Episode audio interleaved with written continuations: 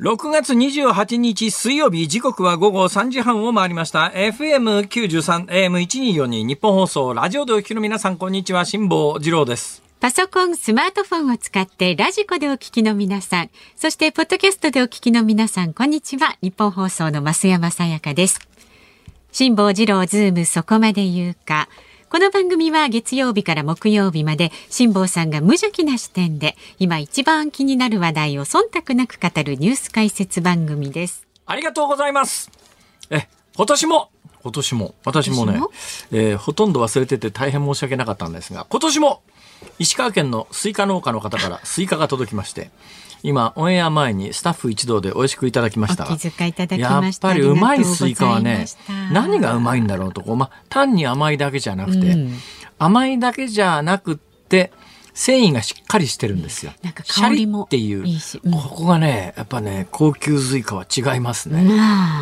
めったに自分でお金出してスイカ買わない タイプなんですけど、ええまああの最近は特にですねスイカ昔に比べて大きくなってんじゃないかと思いますが、私が子供の頃ってね、結構スイカは、あの、網網のスイカ入れるネットみたいなやつで、だ、台所じゃねえや。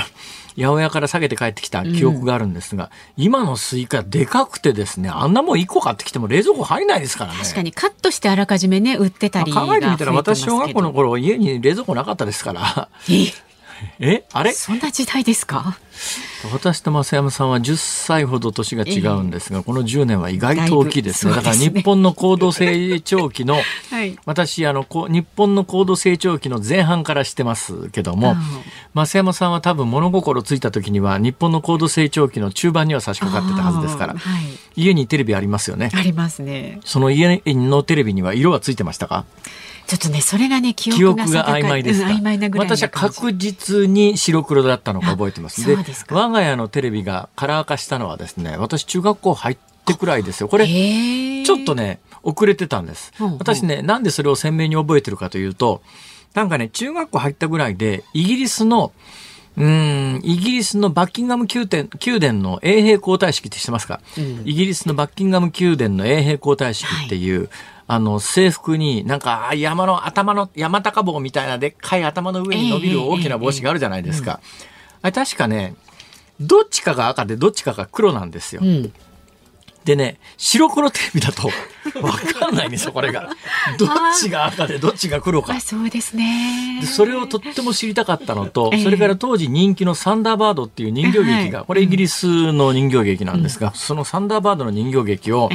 テレビの放送ではカラーでやってたんですよ。はいところがあれカラーで見るのと白黒で見るのと 全く迫力が違うんですね、特にはサンダーバード2号とかっていうやつ2号だか3号だか忘れましたけど大きなカーゴって荷物を運ぶための緑色の巨大なクジラみたいな飛行艇みたいなやつがあるんですが、あれ緑色してるんですけどあれはカラーのテレビで見ると緑色なんだけど、白黒だと色、色が、色がわかんないんですね。そうでしょうね。私の家の近所に建具屋さんがあってですね、その建具屋さんはお金持ちだったんですよ。えー、私が子供の頃やっぱりね、サラリーマンや、うちの親はまあ自衛官ですから公務員ですね、はい、そういうサラリーマンや公務員みたいなものの家庭よりも、やっぱり自営業の方が圧倒的に豊かだった時代ですよ。今どうかわかりませんけどね。今自営業の皆さんも結構大変だと思いますけど、はい、当時はやっぱりねその自営業の皆さんって地元に昔からあの根をこうしっかり伸ばして、うん多くの自営業の皆さんは、うん、その自宅で営業しているところの不動産を持ってたりなんかしますから、えー、基本やっぱり地元の自営業者の皆さんはお金持ちっていうイメージなんですが、はいはい、その中で建具屋さん建具ってわかりますか、うん、かります。今もう建具って言っても大手のメーカーのアルミの規格品みたいなやつが一般的になってますけど当時はですね建具屋さんっていうのが一つ一つ手作りしてたんですよ。窓枠であるとか、雨戸であるとかっていうところの建具屋さんというのが比較的お金持ちの家で、はい、そのお金持ちの家にはカラーテレビがあったんですね。ここに同級生の女の子がいたんです。はい、この同級生の女の子私ね、一度もクラス一緒になったことないんで、そんなによく知ってるわけじゃないんだけど、まあ、家が近所だということで、そのサンダーバードは、えー、その家に行って見せてもらうと、色がついてると。うわそれはね幼心に違いますよねそれがカラーでもね当時のテレビってとんでもなく高かったですからね、うん、から一番最初に我が家にテレビが来た頃ってだから昭和30年代初頭ぐらいだと思うんです。だから私が生まれるか生まれな、うん、いや、もうちょっと後かな。まあその頃なんですけども、うん日本で一番最初のテレビって外車1台分ぐらいと同じ値段してますからね。そんなにですか？はいな。私ね、この問題には詳しいんですけど、その後日本の電機メーカーが伸びていったのは日本の国策がありまして、日本は当時弱小国だったんで、かなり今だったらそれは貿易上そういうのは不適切だとかですね、そういうことをしてはいけないみたいな圧力がかかるんですが、当時日本って弱小国ですから、何つって1ドル360円だって、嘘か本当かわからないけど、360度は300、1度は360度だろ？みたいな。だからもう 1, 1 ドル360円でいいじゃんぐらいな。要するに日本円なんで紙くず同然だった時代なんで、相手にしてなかったわけですよ、世界が。そうするとね、アメリカでテレビが開発されて、世界にテレビを輸出し始めた頃、日本は、あの、ブラウン管って、まあ、キャソドレイチューブっていうのが正しい言い方だと思いますが、うん、昔でいうところのブラウン管ですね、はい、ブラウン管って今もう聞かなくなったっていうか存在しないですよね。一時期だからゲームなんかやる人は、あの、ブラウン管モニターの方が液晶モニターより反応が早いんで、ブラウン管モニターを今でも使ってるっていう特殊なゲーマーはいるらしいですけど、一般的にはもうブラウン管なんてほとんどないですよね。あれまあ cathode ray tube って言って CRT って言うんですけども、うん、そのあのブラウン管の14インチとか16インチとか多分14インチだと思いますが当時テレビで主流だったサイズのブラウン管は金融にしたんです日本政府が。外国製品は使ってはいけないと。日本に輸入するの禁止したんです。だから日本国産のまあ、日本国産ってまあ効率悪いから多分最初は高かったと思うんですけども、えー、でも輸入禁止だから手に入らないわけですよ、電機メーカーは。だから日本国産しか使えないっていうことにしたもんだから、日本の国内の電気製品というか電家電産業がダーッと伸びていった。だから国策で伸ばしたんですけど、当時は多分それができたのは、日本の需要なんて世界は相手にしてなかったから、日本が多少貿易的に不均衡というか不公正なことをしても、まあ大した売り上げじゃねえしいいかみたいなたいなところで多分世界はほっといてくれたんだと思いますね。でまあ日本は高度成長期でみんながテレビ欲しいよなっていうんで外国産のテレビって輸入のテレビって1台ベンツと同じぐらい値段するよねみたいな時代で買えないよね普通の人は。で国産しましょう。どんどん国産しましょう。で国産すると外国からのあのブラウン管の輸入が禁止されてますから国内の電機メーカーが作ったものを調達せざるを得ない、そうするとまあ国内でどんどん売れますから大量生産が始まって、日本の高度成長成長が加速していくという、その世界を見ていてですね、ちょっとごめんなさい。これ話の出発点はどこだったでしたっけ？私もちょっとずつ今振り返って考えてたんですけど、ね、えー、っとですね、えー、えそうなんですよ。そんなことを全く言うつもりはなくて。でしたっけ？あスイカの話からですよ。スイカがこう網にも入れてね持ち帰っていった昭和の時代あそうそう。でうちに冷蔵庫があったかなかったかみたいな話でテレビの話になったんです。よく戻れましたね。よかったよかった。今までのパターンで言うとここまで脇道にそれると二度と再び本筋に戻ってこられないという、典型的なパターンで、もう全速力で外側に走り出していたのに、今ぐっと中心部に戻ってきました。無理やり。よかったですよ。はい、えー、で、スイカですよ。で、多分ね、今のスイカは品種改良が進んだ上に、サイズも一個一個大きくなって値段も高くなりましたけどね、丸ごとのスイカって結構な値段しますから最近私はスイカはね、うん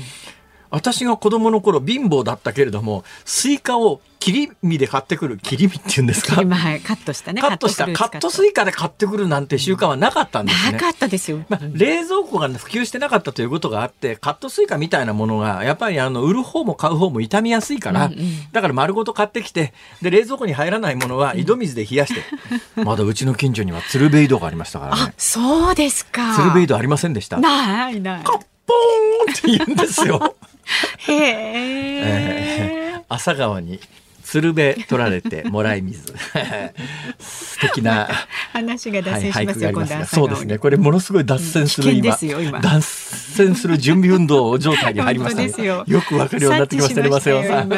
増山さん人が脱線しそうになるといち早く指摘して本筋に話を戻すと、ええ。ということで何が言いたいかというと、うんはい、えー、今まあ丸ごとのスイカを買うこともなくなったんですけども、うん、いや品種改良が進んでスイカ自体もきっとね糖度も上がってるし美味しくなってるんだと思うけれども、その高級スイカというのを今回みたいにリスナーさんに送っていただいて食べたりなんかすると、甘いだけじゃなくてサクサク感というんですか、うん、繊維のしっかりしてる感じ。食感がね。これがね私最近切り身でしかスイカを買わないので やっぱね冷蔵庫が普及してきて、えー、鮮度が保てるようになってるとは言いながら、うん、あのカットスイカを買ってくるとねやっぱりちょっとねふにゃっとする感覚がどっかにあるんです。よ。スイカの表面がふにゃっとするわけです。ね、だけどあの切りたてのやっぱり新鮮なスイカって一口目からあのスイカの切ってあるところの表面に歯が触った瞬間からサクッといくんですね。これが気持ちいいじゃないですか。よかったですね今日放送前に気持ちよくて、はい、スイカ大好きですから。よかったよかった。いや僕はね今日はこんな話をしようと思ってたんじゃないんです。今日はコロナにまつわる重大な話を持ってきてたんですけども。それはもうちょっと時間的に難しいですね、はい、もうあの今度機会があったらまた喋ります、この話は、ぜひまあ、簡単に言うと今日午前中にちょっとした会合に出てたんですけども、はい、そこの会合で、うん、まあこれはこの数年間初めての経験ですけども、なんて言われたかというと、はい、そこで隣に座った人に「辛坊さんってマスクするんですね」って言われて、うん、ふっと私あの何回も申し上げているようにマスクの効用に関しては信じちゃいないんですけど、うん、やっぱり社会的連帯を示すという意味で、うん、何もそんなとこで突っ張ってもなそんなとこで突っ張ってつまんない人間関係壊しても嫌だなと思うからとりあえずはするわけですよ。はい、ところがその今朝の会合でふっと見渡したら見渡す限り誰もマスクしてないの。そうですか。びっくりしました。えー、あ、世の中の意識がなんか確実に変わりつつあるよなっていうのがね。電車でも外してる人もかなり増えましたもん。まあだから夏だからっていうこともあるんでしょうけど。ね、えー、でコロナの感染があの沖縄あたりで広がってるって話が、はい、なんかあのおみおみさんとかっていう、はい、ここへ来たあの木村森夫さんという人が実名を挙げて、えー、ボロクソに言うきご意見いただいた件ですねそれね。はい、忌憚なきご意見というわけだあれは。そうか。ボロカスに悪口言ったってわけじゃないんだな。そんなことはないですよ。あれは悪口では。おみさん、誰が悪いんですか？おみだよ、おみみたいなことをおっしゃって暴言吐いて帰ったじゃないですか。いや、まあ暴言もうちょっとあの丁寧な言い方でね。そうですか。いか、いか、いか、収集つかなくなった。そうですよ。なんかちょこっとこの話またあの後日詳しくやります。あ、じゃあ続きはまた今度ということで株と為替をお伝えいたします。今日の東京株式市場日経平均株価大幅に反発しました。昨日と比べて655円66銭高い3万3193円99銭で取引を終えました。前日のアメリカ株式相場が上昇した流れを交換したほか円安の進行も追い風となりまして全面高の展開となりました、まあ、あの4日続けて落ちてましたからねどっかで反発するタイミングをマーケットは測っていたという感じがありますが、うんはい、まああのものすごい勢いで上がりましたけれども全体のトーンとしてはなんかきっかけがあったら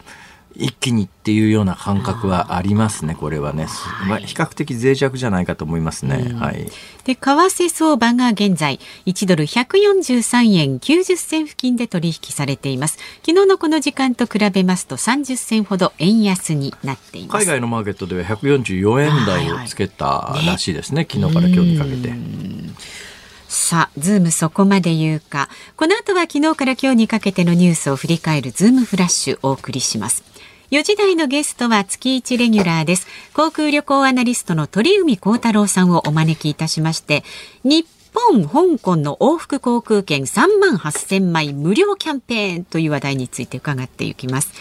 5時台は、プーチン大統領がワグネルの関連企業の資金を調査へというニュースにズームします。番組では今日もラジオの前のあなたからのご意見お待ちしております。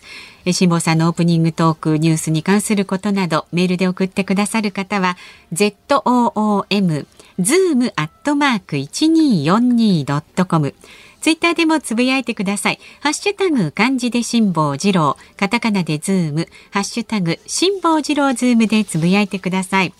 では今日のエンディングでおかけする曲ズームミュージックリクエストのテーマは？はい、えー、今日はストレートに行きます美味しいスイカを食べた時に聴きたい曲、ただし、スイカの名産地を除く。美味しいスイカを食べた時に聴きたい曲、スイカの名産地除くでお願いします。選曲の理由も書いて、ズームアットマーク 1242.com まで送ってください。スイカの名産地なんて曲があるのかと、もし思われた方がいらっしゃったら、えー、近所の人に聞いてみてください。意外と知ってる人多いです。割とね、はい、はい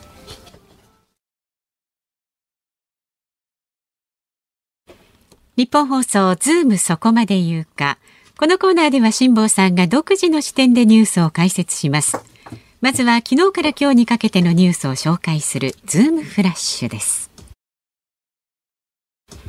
ベラルーシの国営メディアによりますと、ベラルーシのルカシェンコ大統領は27日、反乱を起こした民間軍事会社ワグネルの創設者プリゴジン氏がベラルーシに到着したと明かしました。またこの発表より前にヨーロッパの情報当局の高官は CNN にプリゴジン氏に関係するプライベート飛行機2機が27日早朝にベラルーシの首都ミンスクに着陸したようだと明かしていました。中国の習近平国家主席は昨日モンゴルとベトナムニュージーランドバルバドスの4カ国の首相とそれぞれ北京で会談し各国と経済協力を強化する考えを示しました。政府は輸出手続きを簡素化するグループ A 旧ホワイト国に韓国を復帰されさせる政令改正を決定しました。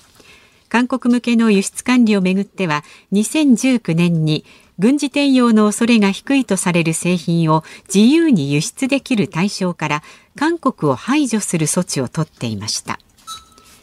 教育や保育の仕事に就く際に性犯罪歴がないことなどの証明を求める仕組みについて子ども家庭庁は昨日初会合を開きました。イギリスの政府系機関 DBS ディスクロージャーバーリングサービスが証明書を発行する仕組みの日本版を目指します。総務省はふるさと納税制度のルールを10月から変更すると発表しました。地場産品に該当するかどうか曖昧な返礼品が増えているため基準を厳格化します。熟成肉と精米を寄付者に送る場合原材料が同じ都道府県産であることを条件とします。札幌市豊平区の陸上自衛隊の射撃場で昨夜遅くから自動小銃を持った自衛隊員が行方不明となっていました。自衛隊と警察で捜索していたところ今日午前発見されました。実弾は持っていないということです。母親に対する自殺幇助の疑いで警視庁に逮捕された市川猿之助容疑者が私の記事が週刊誌に掲載されることを両親に話したところ家族3人で次の世界に行こうということになったと供述したことが捜査関係者への取材で分かりました。記事では猿之助容疑者からのハラスメントを俳優らが訴えていました。東京台東区でバイクに乗っていた高校生などからオートバイやヘルメットなどを脅し取ったとして少年などのグループのメンバー11人が逮捕されました。脅し取られたヘルメットはクッションにコルクが使われているコルクハンと呼ばれるもので警視庁は言いがかりをつけてヘルメットを奪うコルク狩りと呼ばれる行為をしていたとみて調べています。多分ある一定の方々には常識なんでしょうけど、はい、この年になって全然知らないことって意外とあるもんだなと思ったのは、はい。今のコルクハンガリってやつですよ。私も知らなかった。知ってました？知らない知らない。あの、まあ、言われてみて気がついたんですけど、はい、暴走族とかっていう皆さん、皆さんっていうのかな？連中っていうのかな？暴走族の方々。私前ね、ちょっと警察も、うん、ちょっと、ちょっと対外にしてくれよと思ったことがあるんですが、もう何年も前の話ですけども、えー、私が走ってた車、夜なんですけど、えー、普通に走ってたら、目の前にあの、暴走族の何台ぐらいが10代か15台ぐらい、パパラパパパラパって言ってですね。まあ、原付ですよ。それも原付で、二人乗りで、マフラー外して爆音を出しながら、はいはい。えー、ゆっくりゆっくり走るわけですよ。その後ろに私ついちゃったもんだから、追い越すにも追い越せないし、うるさいし、ちょこれ明らかにだから一定以上の速度で走らないと確かに低速違反みたいな一般道でもあるのかな。まあわかんないですけど要するにまあ道路でそうやってあのゆっくりゆっくり走って交通妨害するのは確かに何かの法律に触れると思うんですよね。うん、それで車の中から近所の警察に今暴走族が前にいて、もう後ろ大渋滞になってるから何とかしてくれって言ったら、ああそうですかって言われて、終わっちゃったえ何も対象はその時はまあいいや。でその時にも、確かに言われてみりゃそうなんですけど、連中フルフェイスのヘルメットかぶってるやつあんまりいませんね。確かにね。あんまり、あんまり暴走族でフルヘルメットって見たことないなと思って、みんな半それがねコルク半の半の半分なんですけど半キャップっていう、うん、なんて言ったらいいのか野球帽型のヘルメットですね、野球帽型のヘルメットで、うんそれで昔はヘルメットの内側ってコルクでできてたらしいんですよ。うん、で、どうやらそういう、あの、まあ、暴走族の皆さんっていうのか、そういう人たちの間で、内側がコルク張りの、うん、えー、半キャップ型のヘルメットというのが、ヴィンテージというか、ステータスっていうかですね。かっこいいんだ。で、そこにまあ、富士山のマークとか書いてたりね、あの、日照キーのマークとかこう書いてたりなんかするじゃないですか。うん、それで、あれは、地域の暴走族の間では勝手にかぶってはいけないというようなルールがある地区があるとこあるらしいですよ。また最近暴走族自体もあんまり見ませんけどね。そうですね。そうするとあのあのそういうのかぶってると「お前暴走3000円払え」とかって言って上納金上納金巻き上げられちゃったりなんかするんでどうもなんかそういうのがいまだにあって。て今のニュースなんですが東京台東区でバイクに乗っていた高校生などからオートバイやヘルメットなどを脅し取ったとして少年などのグループのメンバー11人が逮捕されました、うん、脅し取られたヘルメットはコルク犯と呼ばれるもので。うん。わけわかんねえニュースだなと思ったんですがここまで解説すると何が起きたかはまあおおよそ見当はつくんでしょうけど。いやまあ私もね持ってます。いや言われ言われ言われりゃあれはコルク犯だな、私結構長いこと40年ぐらいバイク乗ってますから、ヘルメットだけでもいくつもあるんですが確かいくつかのヘルメットは今フルフェイスにしてますけども、うん、言われてみりゃあれはコルク犯だなっていう。でね意外とねコルク犯のいいやつっていうか、うん、高いんですよ。で安物の私が今使ってるフルフェイスのヘルメットよりも昔買ったあのコルク版の方が値段は確かに高かったような気がするなと思います。さてその話で 終わっちゃってもしょうがないので。あの重要な話題で言うとですね、はい、イギリスの政府系機関ディスクロージャーバーリングサービスこれどういう活動をしてるかというと、あのイギリスの企業に例えば就職しようとすると政府の証明書持ってこいって言われることがあってでその政府の証明書ってかなりあの犯罪歴みたいなものを当然日本もそうなんですがあまり大きな声では警察は言いません。というのは日本ではですね結構あの日本ってなんか欧米に比べて人権意識が低いみたいなことがいろんな局面で言われるじゃないですか。ところが意外とそうでもなくてむしろ欧米では当たり前のことが当たり前じゃなかったりなんかするっていろんな局面であるわけですよ。例えばね、うんうんはい。例えば死刑問題なんかについても死刑については日本ではあの廃止されてません。欧米の方があの人権意識高いですみたいな話があるじゃないですか、はい、ところがだけど欧米であの凶器を持って人質取って立てもこもってる犯人なんかは平気で射殺しますけど日本だとまずしないですからね。そうですねでそういうのの一環で、うん、その犯罪歴をさどこまで公的に把握してるやつを企業の就職活動に使うんだということになるとこれ日本ではかなり議論が起きそうです。確かにズームフラッシュでした。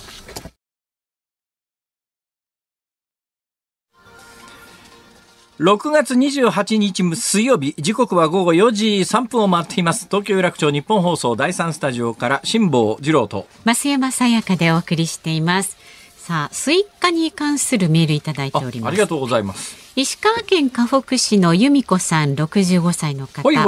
石川県で聞いています。私のいとこはスイカ農家です間違いなく同じスイカ組合です。そうでしょうね。ね一昨日、はい、私も大きなスイカもらいました。そのスイカ3000円はしますよ。今じゃスイカも高級品の仲間です。ですですよね去年でも私の家でスイカができた話は確かオンエアで喋ったと思いますけども、あれは結構嬉しいもんですね。実がなるとね。うん、あの業者さんが作ってるような専門家の農家が作ってるような、あのでっかいスイカはとてもじゃないけどできませんけど、うん、あれ一個作るのにどのぐらいの技術と能力と労力がいるんだろうと。ご苦労されてると思います。はいです。うん、それからチーバくんのお尻さん。辛坊さんの 千葉の地図でこうお尻のあたりにお住まいってことですかね。あの千葉君のねきっとね。はいはい。辛坊さんの子供の頃の話よくわかります。冷蔵庫確か我が家に来たのは私が小学校低学年の頃かと。それは結構お金持ちの家だと思います。うんはい、テレビはちびまる子ちゃんみたいにテレビに足が4本ありました。ありました。ちなみに私昭和30年1955年生まれです。私よりもちょっとだけ1年だけ上の人ですが、うん。うん、私より1年上の人で、小学校低学年の時に冷蔵庫来てる人は、うん、そこそこお金持ちだと思いますよ。私小学校低学年の頃は家に冷蔵庫がなかっただけじゃなくて、覚えてるのは向かいのアパートの管理人の夫婦の家には、はい、アイスボックスっていうのがあったんです。はい、アイスボックス。だから今キャンプで使うようなやつですね。うん、それで、氷屋さんが氷売りに来てたんですよ。それでアイスボックスの氷を毎日替えるんですが、はい、そのアイスボックスの氷を替えるときに残った前日の氷の破片をもらって食べてたことがありますから。ごめんなさい、ちょっと笑って。これはそうそれは時代的にこれはそうですね昭和30年代前半でもこれはなかなかねなかなかえー、それはなんか辛坊さんの特性なんじゃないですか？今と何でももらって食べる。何でももらって食べて。なんてことを言うんですか？まあ無駄のないテレビにはうちにはなかったですけどね。ゴブラン織のあの覆いみたいなやつかかっててテレビ見る見るときにそのゴブラン織みたいなやつをこう 上にめくってテレビ見るっていう、うんうん、そういう家もありました。ありましたね、はい、まあなんか懐かしいもう昭和の昔の話になりますけれどもね。昭和の話しだしたら長いですよ。そうなんですよ筋金入りの昭和。あの MC が2人でやってますから、ね、どっからどう見てもね昭和ですからね小学校ですからね。さんはでも昭和よりも平成令和の方が長いんじゃないですか？人生の中で。あそうかも。そうです。なんだやだ。私昭和やだもう。やだもう。先進んでください。どうぞ、はい、まだまだご意見はズームアットマーク一二四二ドットコムでお待ちしております。この後は鳥海高太朗さん登場です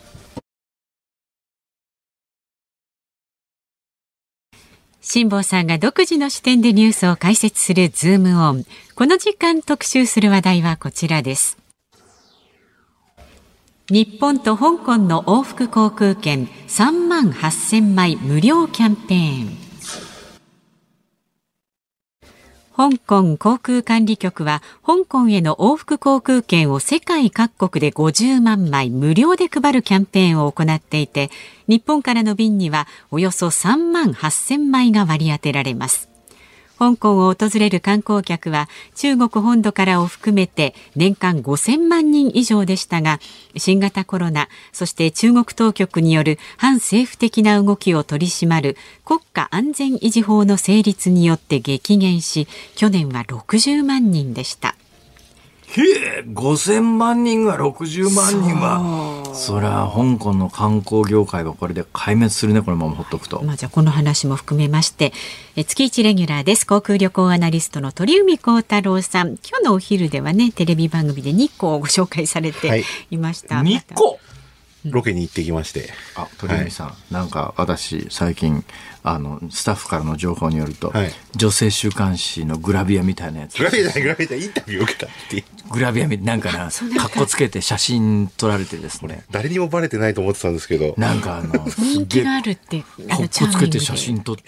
女性週刊誌にグラビアで取り上げられてる。グラビア。森口さん、どうしちゃったんですか？グラビアではないです。何が起きてるんですか？ただインタビュー受けて2ページぐらいちょっと、あの、受けたんですけど、いや、僕なんかでいいんですかっていつもそういうふうに言ってるんですけど、謙虚ですね。って言われました。ファンの方からは癒されるっていう評判だそう癒される、ね、だからちょっとあまりにもなんか恥ずかしいんで、自分のツイッターも一切載せてないので、あのー、今ここで初めてバレたっていう、もうでも1週間ぐらい前だと思いますけど、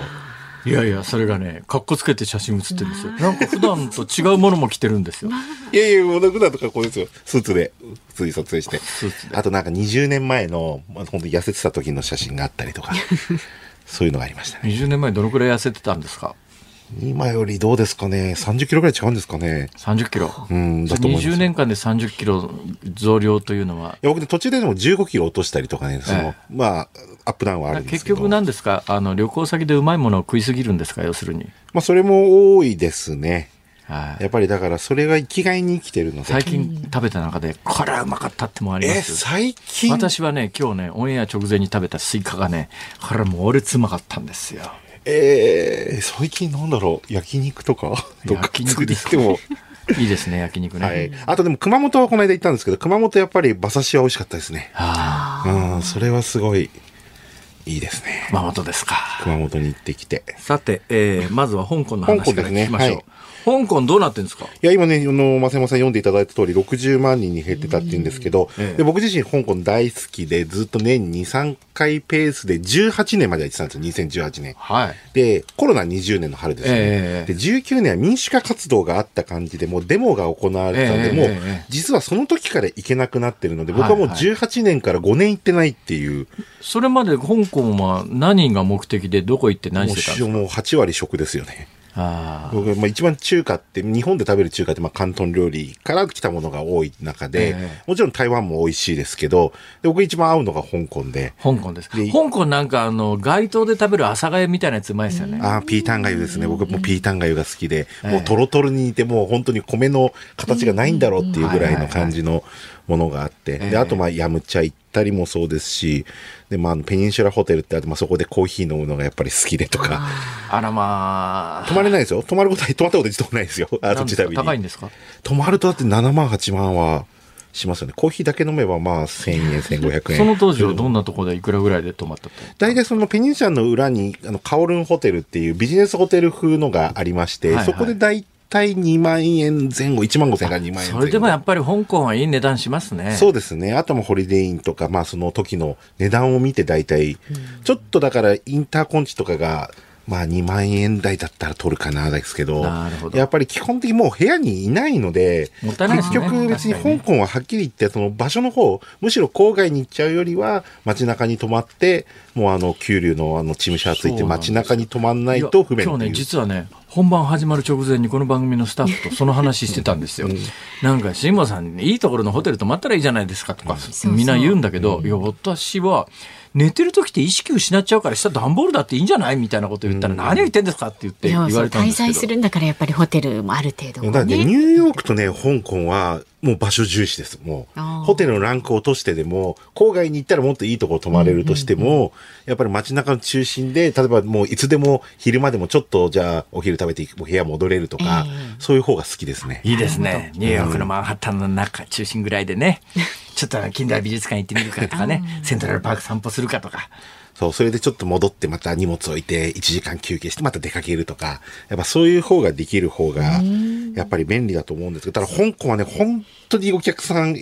減ったというか、やっぱり去年の年末まで行くことができなかったっていうことと、はい、まあ年明けてからもあの、まあ入国はできたんですけど、日本政府もちょっとその香港からの便の場合、まあ検疫をちょっと厳しくしたりっていうのがあったので、えー、やっぱり落ち込みが激しくて、今もまだホテルの価格がまだコロナ前と変わらないぐらいのまだ水準で取れるので、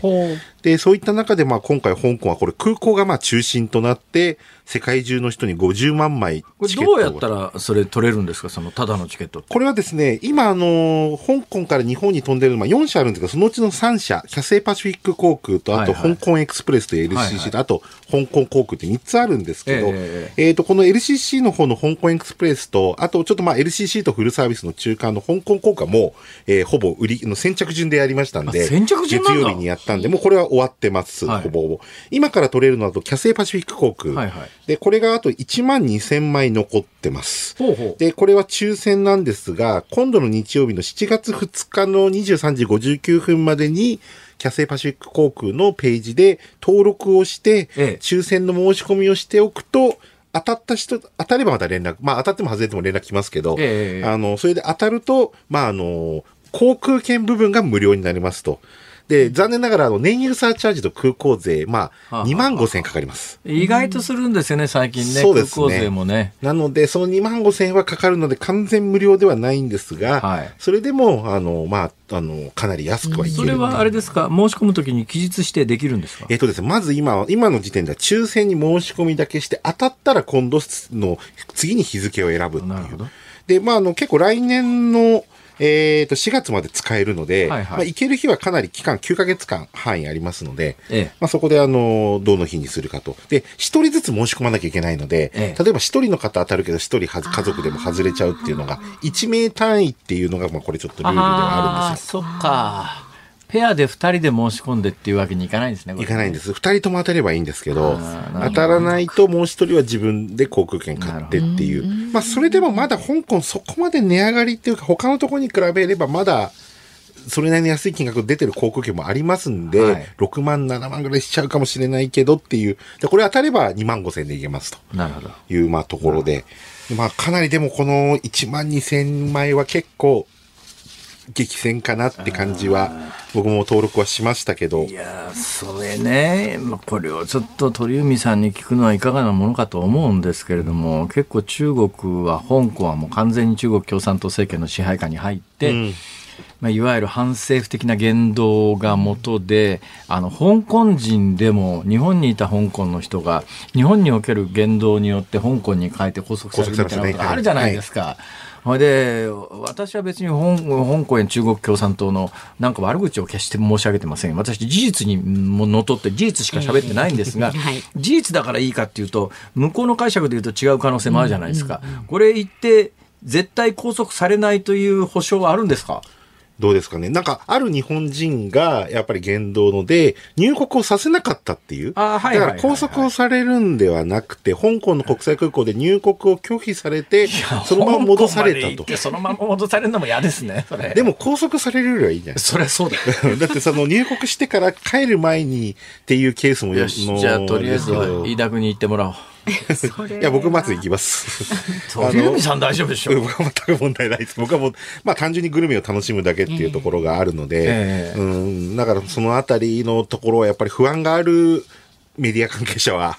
いらっしゃいますね。あの、それはよく。だからそれもね、人によって棒引きが、香港、マカオは大丈夫じゃないかと、やっぱ本土は怖いなって人もいたり、やっぱ香港、マカオも含めて怖いって人もいたり、全然大丈夫だって人がいたり、あの、メディア関係者に聞くと、もう人によって回答違いますね。なるほどね。まあ言ってみないと分かんないっていうのと、運っていうのもあるし、係官の質っていうのも大きいし、まあさじ加減一つってさじ加減一つはね、もう時効だから言いますけどね、あまあこれはちょっと若干触れたことはあるんですけども、だいぶ前の話ですが、えー、うち子供3人連れてタイに行った時に、あの、一人だけパスポートの残存期間が半月、半年を切っててですね、空港で一人の、一人だけあれ、ないないくん、これはパスポートの残存期間5ヶ月、あれ6ヶ月切ってますね。ですね。これは入国できない可能性がありますって言って、最初飛行機乗っけてくれなかったんですよ。はい、それで、あちゃーと思って帰ろうと思ったら、そこの航空会社の人が、行ってみますか。あの、ダメだったらダメですけど、係官によっては入れてくれることもありますし見ないこともありますからまあ試しに行ってみましょうって言われてすごい不安だったんですが5人家族で1人の入国検査官のとこにドドドドドドって言って5人分のパスポートバーンと預けて。でまあ4人は全部クリアしてて1人だけちょっと短いんですけど。気がついたのかつかなかったのか分かんないけど、セーフと。はい、まあ入れてくれました。あれは結構ドキドキしました最近のケースはね、ベトナムがそれがね、やっぱりあって、はい。で、ついてから本当に気づいて、ええ、それで、もうない場合はビ、ビザの免除の対象がいわゆる6ヶ月以上なきゃいけないがあって、はいはいはいはいそれでまあそこで急遽ビザを取らせてくれる人と取らせてくれない人。どっちにしてもお金を払ってそこでビザを発給してくれて、事なきを得た人と、やっぱダメだっていうケースと。もうそれだからさじ加減一つだったりするんで、わ、かんないんですよ、これがね。でもあの、ありがたいことなんか日本人の海外渡航者がやっと増えてきましたね。あ、そうですか。このやっぱり今パスポートの行列有楽町で4時間待ったとか5時間待ったっていうケースが今出てますけど、えー、あのー、5月も67万人日本人が海外行ったってことで、その前の月に比べて2割増えてますし、やっとコロナ前の47%まで戻ってきたと。まあ、それでも半分ぐらいですか？半分ぐらい。最近までずっと30%台だったので。そうなんですか。なので、で、外国人は今5月で189万人来ましたんで、えー、これもう68.5%の戻り、コロナ前戻りましたね。で、まあこれも、まあいつも言いますけど、中国が入って、まあ、中国がまだ19%の戻りなんで、でね、団体17.8%日本向けの中国本土は団体旅行は認めてない状況で。いつまで続くんですかね、本当に。いや、本来だったらゴールデンウィーク明けぐらいって言われてたのが、結局6月末でもその音沙汰もないですよね。政治的な駆け引きみたいなものがありますからなんかなってきたかなっていう、もう夏休みは絶対に解禁だと思ってて、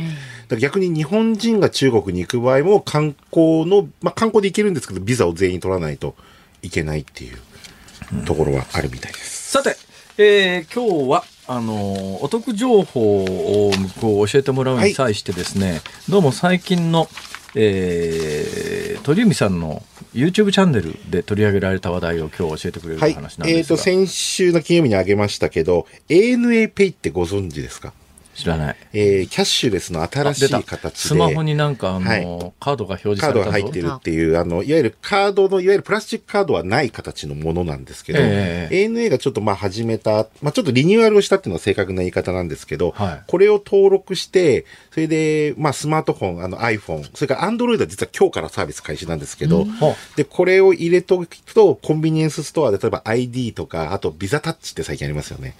コンビニとかはほとんど使えると。いうものがあるんですが、じゃあ何がいいかっていうと、まず一つは、これがちょっとまたすごいお得な話はこれからしますけど、ええ、その前に、あの、まあ、辛坊さんと僕はちょっとまあ飛行機いっぱい乗ってる人なんで、あの、マイルの有効期限切れないでいいんですけど、うんうん、まあ、瀬山さんとかだと普通36ヶ月、うん、3年間でマイルが切れますと。はい、じゃあ残り1500マイル、じゃあ、使い道がないよって時に、この ANA Pay にこの1500マイルが1500円分としてチャージできるんですよ。あ、そうなんですかそうするとマイルを最後 1, 1マイルも無駄にしなくてもいいっていうこともできるっていう。サービスなんですけど、で、これはあの、いわゆるあの、クレジットカードだと後から請求きますよね。で、この ANA Pay っていうのは先にチャージをするっていう、最近ちょっとよくあるタイプなんですけど。スイカみたいなやつですね。スイカみたいな形ですね。それで今回すごいキャンペーンという、ちょっと別に僕 PR するわけでもないんですけど、あの、ANA カード、を、まあ、多くの方、クレジットカード持ってる、旅行が好きな方持ってると思いますけど、うんはい、その中のビザとマスターカード、はい。まあ、いわゆる三井住友カードが発行してるものを持ってると、はい、これに、そのクレジットカード経由で、えー、8月末までに6万円をチャージして、で、そのうち3000だけとりあえず使えば、ええ。えー、1万マイルをもらえると。え？え？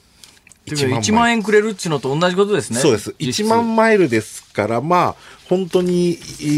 どうですかね。例えば大阪までもう安い時だったら本当にローシーズンだったら往復行けちゃうとか、まあ、そのぐらいの感じになりますけど、まあ、例えば北海道、沖縄片道行けるかな？例えば那覇まで片道行けると。あら。で、別に6万円チャージしますけど、それは別にコンビニエンスストアとかのタッチで決済できるとこだったら全部できるんですけど、ちょっと久しぶりに大盤振る舞いなキャンペーンです、なので、これあの、ANA のマイレージアプリっていうのがまず、ANA っていろいろアプリがあるんですよ。複数の。はい、で、ANA の普通の飛行機取るときの普通のアプリじゃなくて、この ANA マイレージアプリっていうのを開いていただくと、そうするとこういう自分のマイレージ番号があるんですけど、この真ん中に ANA Pay っていうのがあるので、それをすると、まあ、あの、申し込みも全部できる。私の前で鳥海さんはスマホを操作しながら次々喋っているんですが、ラジオだとこの画面が見えないので、難しいそういう皆さんには、どうやら、PTA 鳥チャンネルの最新チャンネルでこれを全部紹介してるという、これは壮大な PTA 鳥チャンネルの宣伝ではなかろうかありがとうございます。そういう疑いが濃厚なのではありますが、はい、でこれでチャージを本当にあの登録をしてそれでマイレージ番号と紐付けてクレジットカードとか。あとまあ現金でもあのセブン銀行とかでできるんですけどもでもカードでやった方が。いいじゃああの鳥チャンネルの鳥海さんが ANA の回しもんでないということを証明できる可能性があるネタを一つちょっと振りますけども、はい、私あのマイルをずっと貯めてるんですよ、はい、それで前年の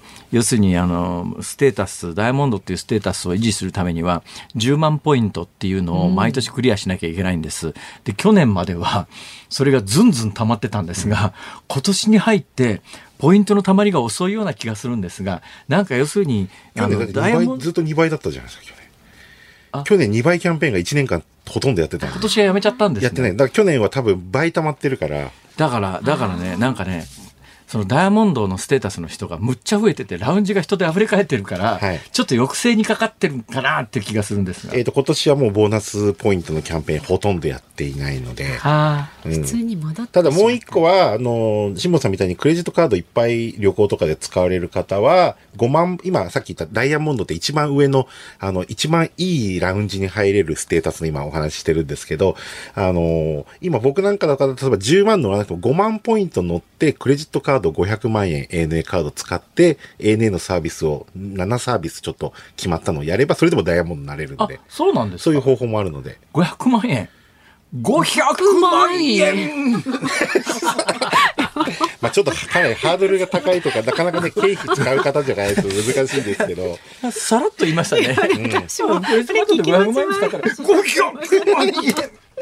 何買うんだよそういう方はね、それで、えっと、さっきのちょっと1万マイルの話にする俺だって今日は1日でコンビニで1000円しか使ってねえよ、まだ。ずいぶん使いましたね、今日ね。そうなんです。これ使ってる方です。そうですよね。で、もし持ってない方も ANA のビザカード、マスターカードを作、うん、今から作っても間に合うので、で初年度は年会費無料ですし、2年目以降もね、2200円それで1万円もらえるとりあえず1万マイルもらえるので、えっ、ー、と、詳細は僕の YouTube を見ていただければいいんです。で、今日からあの、今まで iPhone しか使えなかったのが、今日から Android も使えるようになりましたそれでネットを検索するとですね、あの、女性週刊誌に、いや、それいらないです。られた鳥海さんの、あの、華麗な写真が。だって僕がなんで独身なのかっていう、そういう話までだって入ってましたから、ね、いや、でもそれ知りたい方が多いんですよ、ファンで。いや、そんな別に特にないんですけど、独身だから動きやすいからこうやって取材ができるみたいななんか話はしてたんですけど。なるほど。大きなお世話ですね。それ俺、親にも今回言わなかったですけど、ちょっとさすがにちょっと恥ずかしかったなっていうか。ちょっとね、ぜひその記事も合わせて、そして YouTube 鳥海高太郎の PTA 鳥チャンネルもね、よろしくお願いいたします。今日は鳥海高太郎さんに伺いました。ありがとうございました。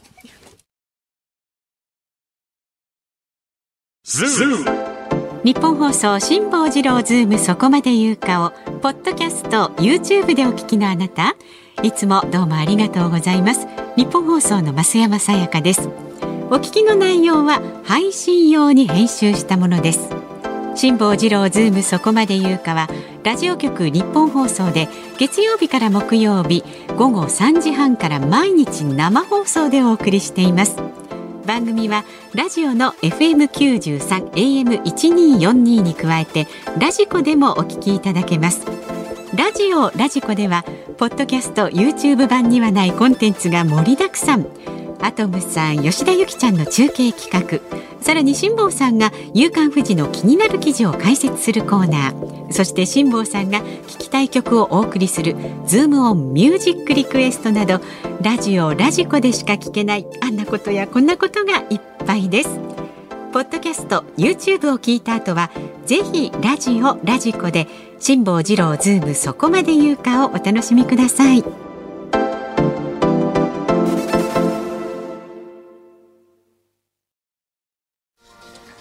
6月28日水曜日時刻は午後5時を回りました。こんにちは辛坊治郎です。こんにちはニッポン放送の増山さやかです。5時を過ぎましたのでズームミュージックリクエストをご紹介してまいります。はい皆さんありがとうございます。ありがとうございます。今日のお題はですね美味しいスイカを食べた時に聞きたい曲。辛坊さんがね美味しいいただき物のスイカを本番前に召し上がりました、はい、ということで沼津市の窓越しのお京さんは松坂慶子さん愛の水中花愛の水中花 まあ、昨日は美味しいぬれせんを食べた時の曲。今日は美味しいスイカを食べた時の曲。と美味しいものを食べてばっかりですね。愛の水中花水中花水中あれも愛これも愛それも愛どれも愛。そうです そうです次は、次はですね栃木県根津吉店長さん50歳の男性はリクエスト曲はスイカーブルースいや聞いたことない。マッチですっていやいや、それスニーカーブルース スニーカーブルース。いや、マッチですじゃねえよ。はい、ありがとうございます。えー、秋田県秋田市のしみたるみさん52歳女性の方は、美味しいスイカを食べた時に聞きたい曲、浅香唯さん、シーガール。スイカには体に栄養素ビタミンがたっぷり入っていますね。ね。ねシーシーシーと歌いながら夏を感じたいじゃスイカじゃなくてもオレンジでもいいじゃねえか。そういうことになります。58歳男性千葉県柏市。猫がこたつに入らないさん。子供の頃からスイカはあまり好きではありませんでした。あ、そうなんですか。うん、そういう人いますよね。うん、メロン食べらんないとかね。ねメロン食べると痒くなっちゃうとかっていう、方も、ね、いらっしゃいますいらっしゃいます。はい。でこの方なぜなら自分の中ではスイカはカブトムシのご飯だからです。ああ、わからんでもないな。まあ、確かにカブトムシもね、スイカ好きですけどね。ということで、今日のリクエストは aikoさんのカブトムシお願いしますカブトムシね、うん、いい曲だけどよく歌詞を聞くと変な曲ですよね。そうそうですか。なんでカブトムシなの？あまあまあまあそうですね。だからまあ密による吸い寄せられるようななんかそんなイメージなんでしょうけどね。歌詞をそうですか。いや私ね aikoさんのカブトムシは割と好きな曲ですけど、うん。うん、はい、そういう曲なんですね。44歳女性のひたちなか市茨城県にお住まい舞浜太郎さんです、はいスイカといえばスイカ好きの山田邦子さんを思い出します。そうなんですか？私が小学生の頃原宿のタレントショップでスイカ柄の邦ちゃんグッズを買ってもらった記憶があります。リクエストは山田かつてない Wink でさよならだけどさよならじゃないでお願いします。懐かしい。そうですか。山田邦子さんスイカ好きでしたか？ね知りませんでした。そうですそれから鹿児島県の大使さん27歳男性はいつも学びながら聞いています。いやそれ学ぶようなことはないと思いますけど。美味しいスイカを食べた時に聞きたい曲は、はい、松任谷由実さんの優しさに包まれたなら。なんで？これね食べ物のスイカとは脱線しますがすごく曖昧な記憶なんですけど Suicaと PASMO 相互利用開始の時の、うん、マニアックですね。JR ですか？そう東日本側の CM で使っていたから。2007年の CM だそうですよ。優しさに包まれたなら、うん、えー、結構古い曲ですよね。80年前後ですよね確かね。あそう、はい、曲自体はね。曲自体はね、うんうんうん、えー、CM で使われたのが2007年。2007年なるほど、わかりました。はい、本日のズームミュージックリクエスト。うん。愛子カブトムシ。じゃあお好きな愛子さんの曲をね、はい、エンディングでお届けいたします。番組ではラジオの前のあなたからのご意見は24時間お待ちしております辛坊さんへの質問ニュースや普段の生活で感じる疑問など送ってくださいメールで送ってくださる方は zoom zoom アットマーク一二四二ドットコム。ツイッターはハッシュタグ漢字で辛坊治郎カタカナでズームハッシュタグ辛坊治郎ズームでつぶやいてください。メッセージをお待ちしております。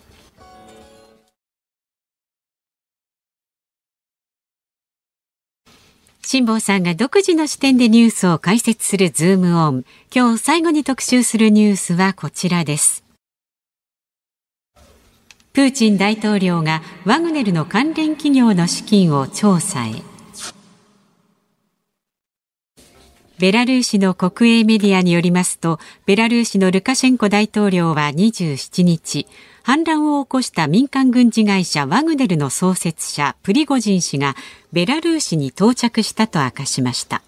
またロシアのプーチン大統領は27日プリゴジン氏の企業グループによる軍への食料提供ビジネスでロシアが年間800億ルーブル日本円でおよそ1350億円を支払っていたと明かしました。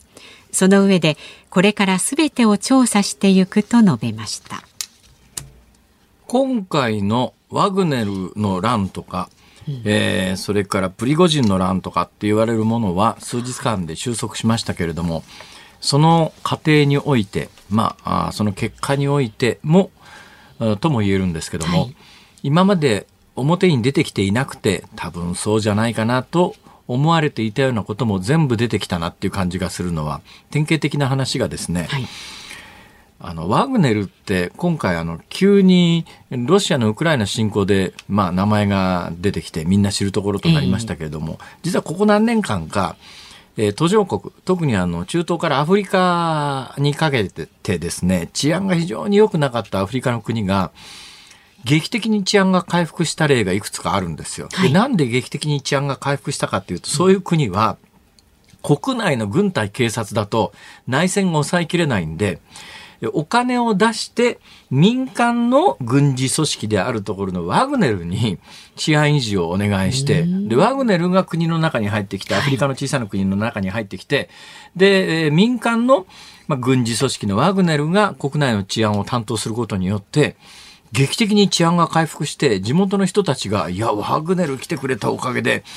うちの国は平和になってよかったよねっていう国がいくつかあるんだけども、今までは、一応建前は、ワグネルというのはあくまでも民間の軍事組織だから、それぞれの国の統治者が、まあ、民間の軍事組織を雇ってきて国内の治安に、治安維持に当たらせましたっていう、そういう、まあ、枠組みで物事が見られてたんですが、はいうん、えー、この、昨日かなんかのこのプーチン大統領の発言によって、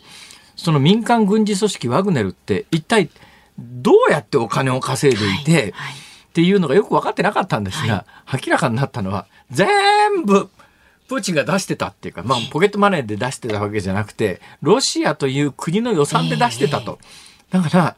まあ、民間軍事組織っていうふうに一般には言われてますけど、要するに、ロシアの別動隊の軍事組織で、ロシアの別動隊の軍事組織で、ロシア軍が直接、あの、途上国いろんな国に入って、我が物顔に治安維持に当たると、それ何なんだって話に、はい、こここの国はどこの国なんだって話になるじゃないですか。だからそういう国に行くときに、看板だけ民間軍事組織というのを名乗って、実は実態はロシア軍の別動隊なんだけど、ロシア軍が、ロシアが正式に金出して運営してるわけだから、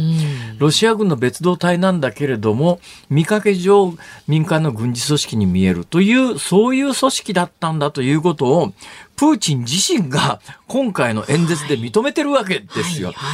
俺たちの金なんだみたいな。え えー、それ言う？みたいな。それ言っちゃっていいの？っていう、すごい驚きましたね。だけど、あ、ワグネルってそういう組織だったんだなというのが分かったわけですね。同時に今回の騒動に関して言うと、その、えー、ワグネルの創始者であるところの、えー、プリゴジンが今亡命、亡命した形になっている隣の国のベラルーシですね。ロシアの数少ない友好国ですよ。えー、ベラルーシのトップのルカシェンコという大統領は、まあ、プーチン大統領の数少ないお友達と言われてますが、今回やっぱり反乱の鎮圧に関して相当力を発揮したというのは、このベラルーシの大統領自身が喋って、ルカシェンコ氏自身が喋ってる話なんで、まあ、ぶっちゃけ当然自分をいいものに描きたい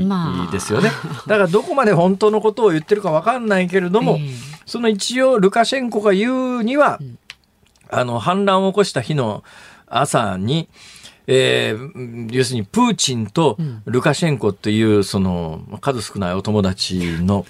えー、ベラルーシのトップが電話で会談して、はい、じゃじゃじゃじゃじゃあの、まあまあ、プーチンさん焦るなと。ね。これ、ルカシェンコが言ってんだからどこまで本当かわかんないんだけど、えー、プーチンに電話をして、プーチン焦るなと。ね。プーチン焦るなとは多分立場的に言わないと思いますよ。いつもなんかあの、プーチンが演説するときに横にかしこまってますから。えー、多分あの、敬語かなんか、敬語がロシア語にあるのかどうか知りませんけど。だから、あの、とにかく焦るなと。すぐ動くなと。で、あの、今回反乱を起こしたプリゴジンは、俺が説得するからって言って、それからプーチン、そしたらプーチンは何を言ったかというと、いや、プリゴジン朝から連絡してんだけど、電話出ねえんだよと。ダメだあいつはって。それでまあ、それのタイミングで、鎮圧するって言ってテレビで演説をしてるわけですよ。で、その裏で、まあ、今回その、えー、おっさんが、おっさんがってルカシェンコが言うには、えー、その裏で、えー、自分がプリゴジンと電話で交渉して、とにかく、あの、で、な、何が目的なのって聞いたら、うん、プリゴジンは、とにかくあの、ロシアの、えー、軍のトップの二人が気に入らないんだと。あいつらを俺たちに引き渡してくれと。うん、ね、引き渡してくれと。えー、別にあの、プーチンをやっつけるつもりもないし、だからそのロシアの軍のトップが気に入らないから、それを、まあ、自分たちに渡してほしいと。だけどそんなことであのルカシェンコはいやそんなことできるわけねえじゃんみたいなことを言ったらしい。でそれどころかルカシェンコが言ったのは、言ったと本人が言ってるだけなんですけど、あのさ、ただで済まないよと。そんなもん、あの、なんだかんだ言ったって、ロシア強いし、軍部も別にあの寝返るつもりも全然なさそうだから、あの、モスクワに迫っていったら、虫のように、虫のように潰されるよ、あんたって。で、その上、で、うちの国も、今、うちの国は今、ウクライナ戦争には参戦してないけれども、あんたたちがプリゴジンがモスクワに攻め上るんなら防衛のためにうちの軍隊動かすよ。そこまで言ったらしいです。よ。ほいでプリゴジンが。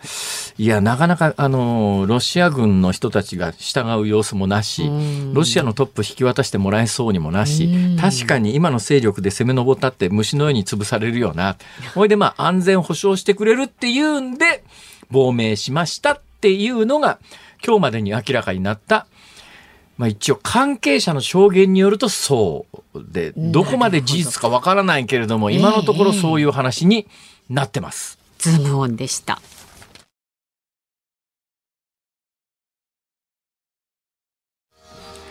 ズームオンミュージックリクエストをお送りしているのは千葉県柏市猫がこたつに入らないさん。埼玉県八潮市のだから言ったじゃないのさん。お二方からのリクエストです。愛子カブトムシはい、えー、いうことでございまして、うん、えー、冒頭申し上げるのをすっかり忘れておりましたが、はい、あの石川県のスイカ農家の方からスイカを送っていただいてそれは大変美味しゅうございましたけれども、うんうん、えー、何回も申し上げておりますけれどもえー、出演者に食べ物を与えるのはやめてください。そうですよ。本当に。見境なく食べてしまいますので。はい。えー、そうなんですお気持ちとメールだけねいただければ。いやあの金塊と私の本と。はい。まあ本はね買っていただいてね。そうですね。今回実はですね、うん、あのスイカのご紹介だけしましたけれども、えー、私の最新刊が、はい、あの添えられておりまして、えー、サインをしてほしいと。いうありがたいお言葉をいただきましたので当然あのでもねスイカなくてもサインはしてお返ししますからただし何回も申し上げておりますように、返信用の封筒と、えー、適正なあの送料と、えー、添えていただければ大丈夫ですよ。はい。もうあの本当に喜んでうちの辛坊治郎が書くと申しております。はい、えー、100冊以上だと得点つけようかと思うくらいで。え一人100冊ですか？いやいやいや。さあお聞きの日本放送この後はショーアップナイターをお送りいたします。今日は巨人対ヤクルト戦解説井端弘和さん実況山田徹アナウンサーでお送りいたします。で明日の朝6時からの飯田浩二の OK 工事アップ。コメンテーターはジャーナリストの鈴木哲夫さん。自民公明の衆議院選挙協力そしてプリゴジン氏の汚職問題調査を取り上げます。で明日は西日本豪雨から5年豪雨災害と対策を考えるをテーマに気象庁の担当者に知っておくべき最新の線状降水帯情報について伺うそうです。でこの3時半からのズームそこまで言うか木曜日ですから飯田浩二アナウンサーの登場です。うん。先週末のイベントを成功させてますからね。はいはいはい、きっと鼻息荒いと思うよ。荒い荒い。もうあの多分ね明日にも社長になるぐらいの勢いで来ると思いますからね。辛坊治郎ズームそこまで言うかここまでの相手は辛坊治郎と増山さやかでした。明日も聞いてちょうだい